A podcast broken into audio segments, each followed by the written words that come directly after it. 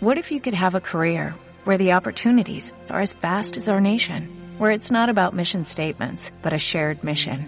At U.S. Customs and Border Protection, we go beyond to protect more than borders, from ship to shore, air to ground, cities to local communities. CBP agents and officers are keeping people safe. Join U.S. Customs and Border Protection and go beyond for something far greater than yourself. Learn more at cbp.gov/careers.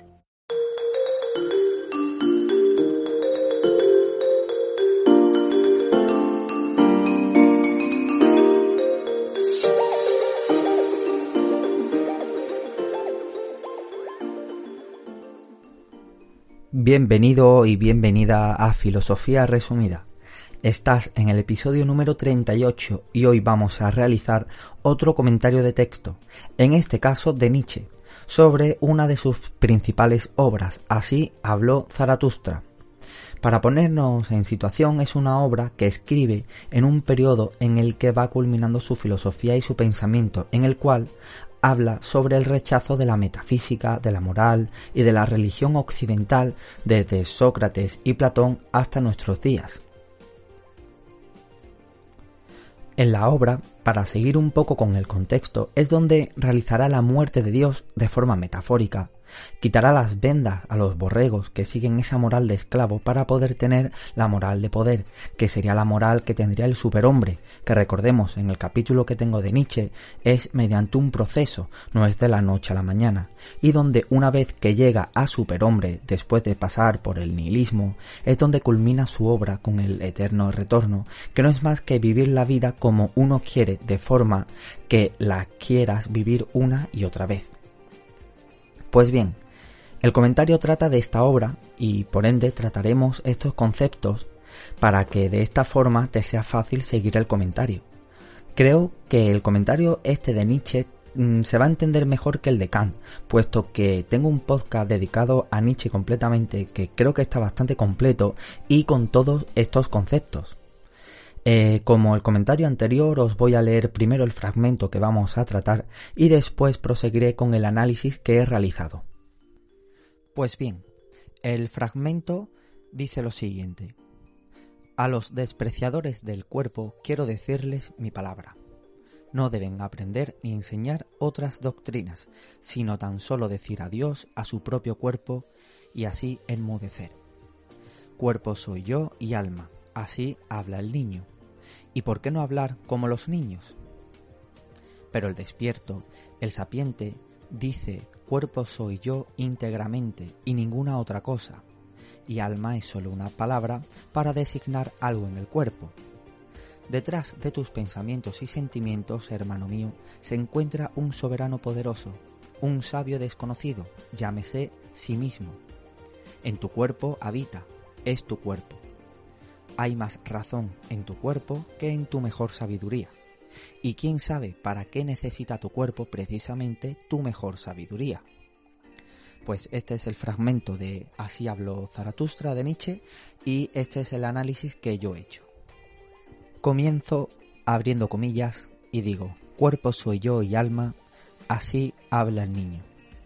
¿Y por qué no hablar como los niños? Cierro comillas.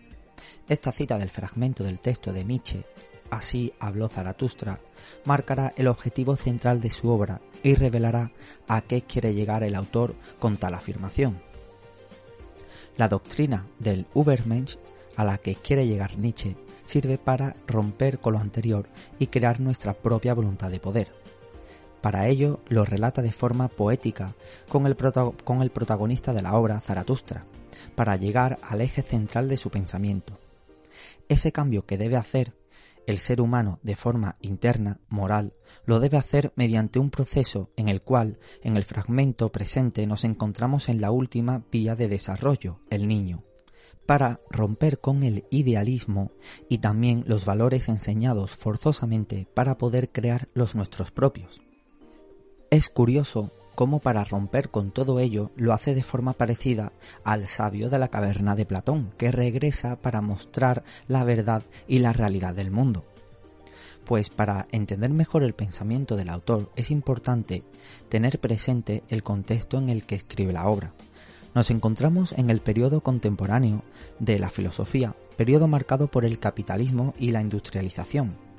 Este periodo no solo marca la evolución del ser humano en ámbitos laborales, sino que también crea un progreso con nuevos ideales como por ejemplo el de Saint-Simon como el socialismo utópico, eh, marcado por el cambio, mejora o supresión de los valores éticos anteriores. Pero, a pesar de los cambios aparentemente mejores para el ser humano, iría en dirección contraria, marcando distinción de clases, desigualdad económica y el nacimiento también de los nacionalismos, junto al liberalismo económico, creando en la sociedad un descontento importante. Ante esta situación de descontento, Nietzsche bebe de Schopenhauer para adoptar lo que entendemos por vitalismo. Nietzsche pone a la vida y el devenir como el eje central del ser humano. Así podemos ver el valor fundamental de Nietzsche, que sería la vida. Por eso, este autor debe eliminar de su teoría al Dios cristiano, debido a que sería la negación de la vida. Este vitalismo iría en contra del positivismo, estos nuevos valores que debemos crear nosotros mismos para la vida sería por la sospecha, de ahí el aclamado nombre de, del filósofo de la sospecha, sobre los valores de la modernidad.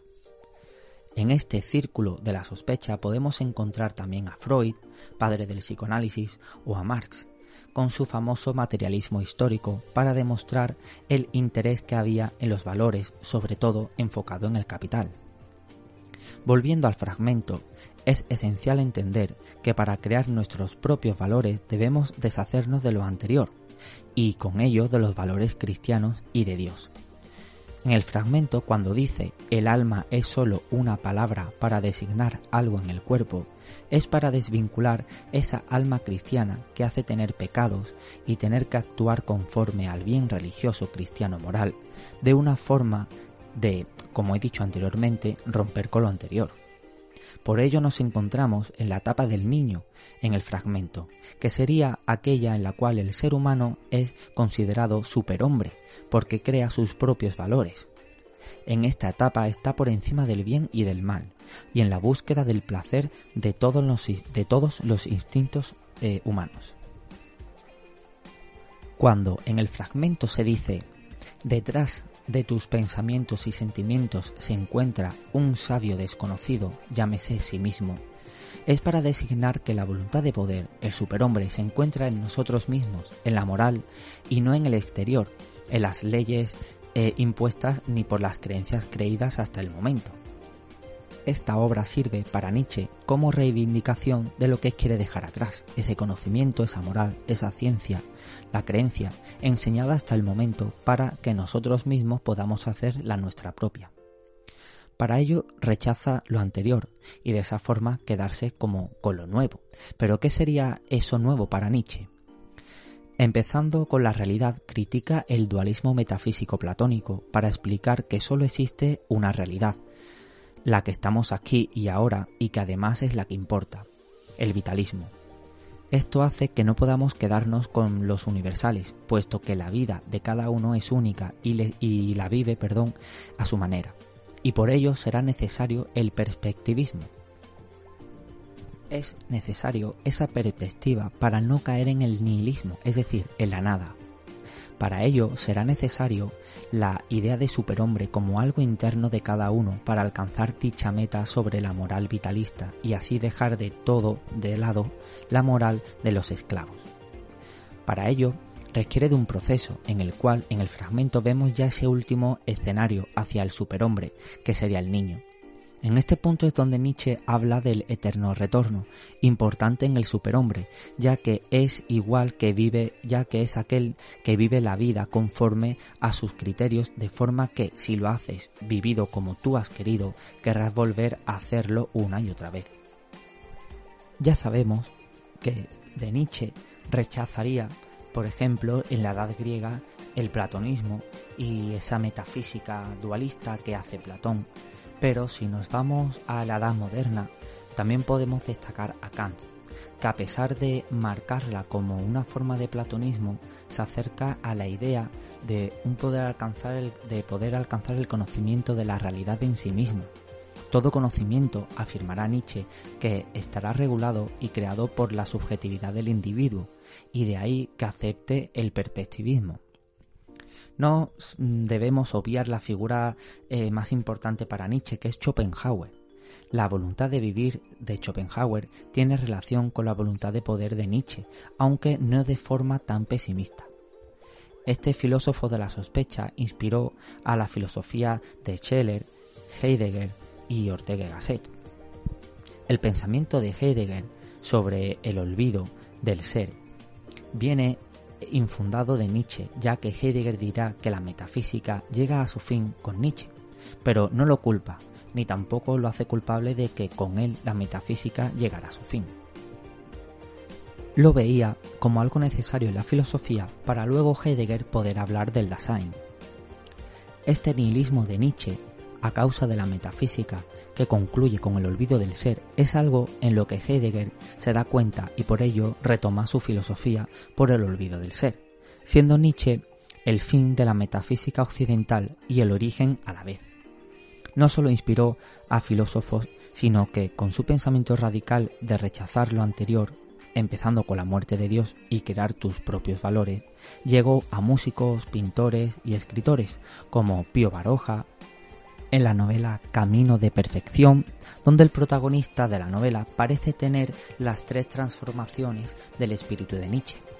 También tuvo influencia en el cine, donde se ponía la idea del eterno retorno o de superhombre, como en American Beauty y El Club de la Lucha, donde, de nuevo, en las filmografías se aprecia ese paso de camello a león y de león a niño. Este autor tuvo y sigue teniendo un gran impacto en la sociedad, porque cuando en el siglo XIX, donde el ideal de la moral absoluta viene arraigado a la religión, a Dios, lo pone en duda y lo cuestiona, quitando ese eje central de la sociedad y dejando al desnudo las acciones individuales, pensando ya no solo en el bien común, sino que en el pecado o en el deber, sino en el querer y en la pasión y la valentía, crea un cambio, una perspectiva diferente de la vida, en la que la sociedad da un giro de 180 grados por quitarse esa moral de esclavo y pasar a la voluntad de poder.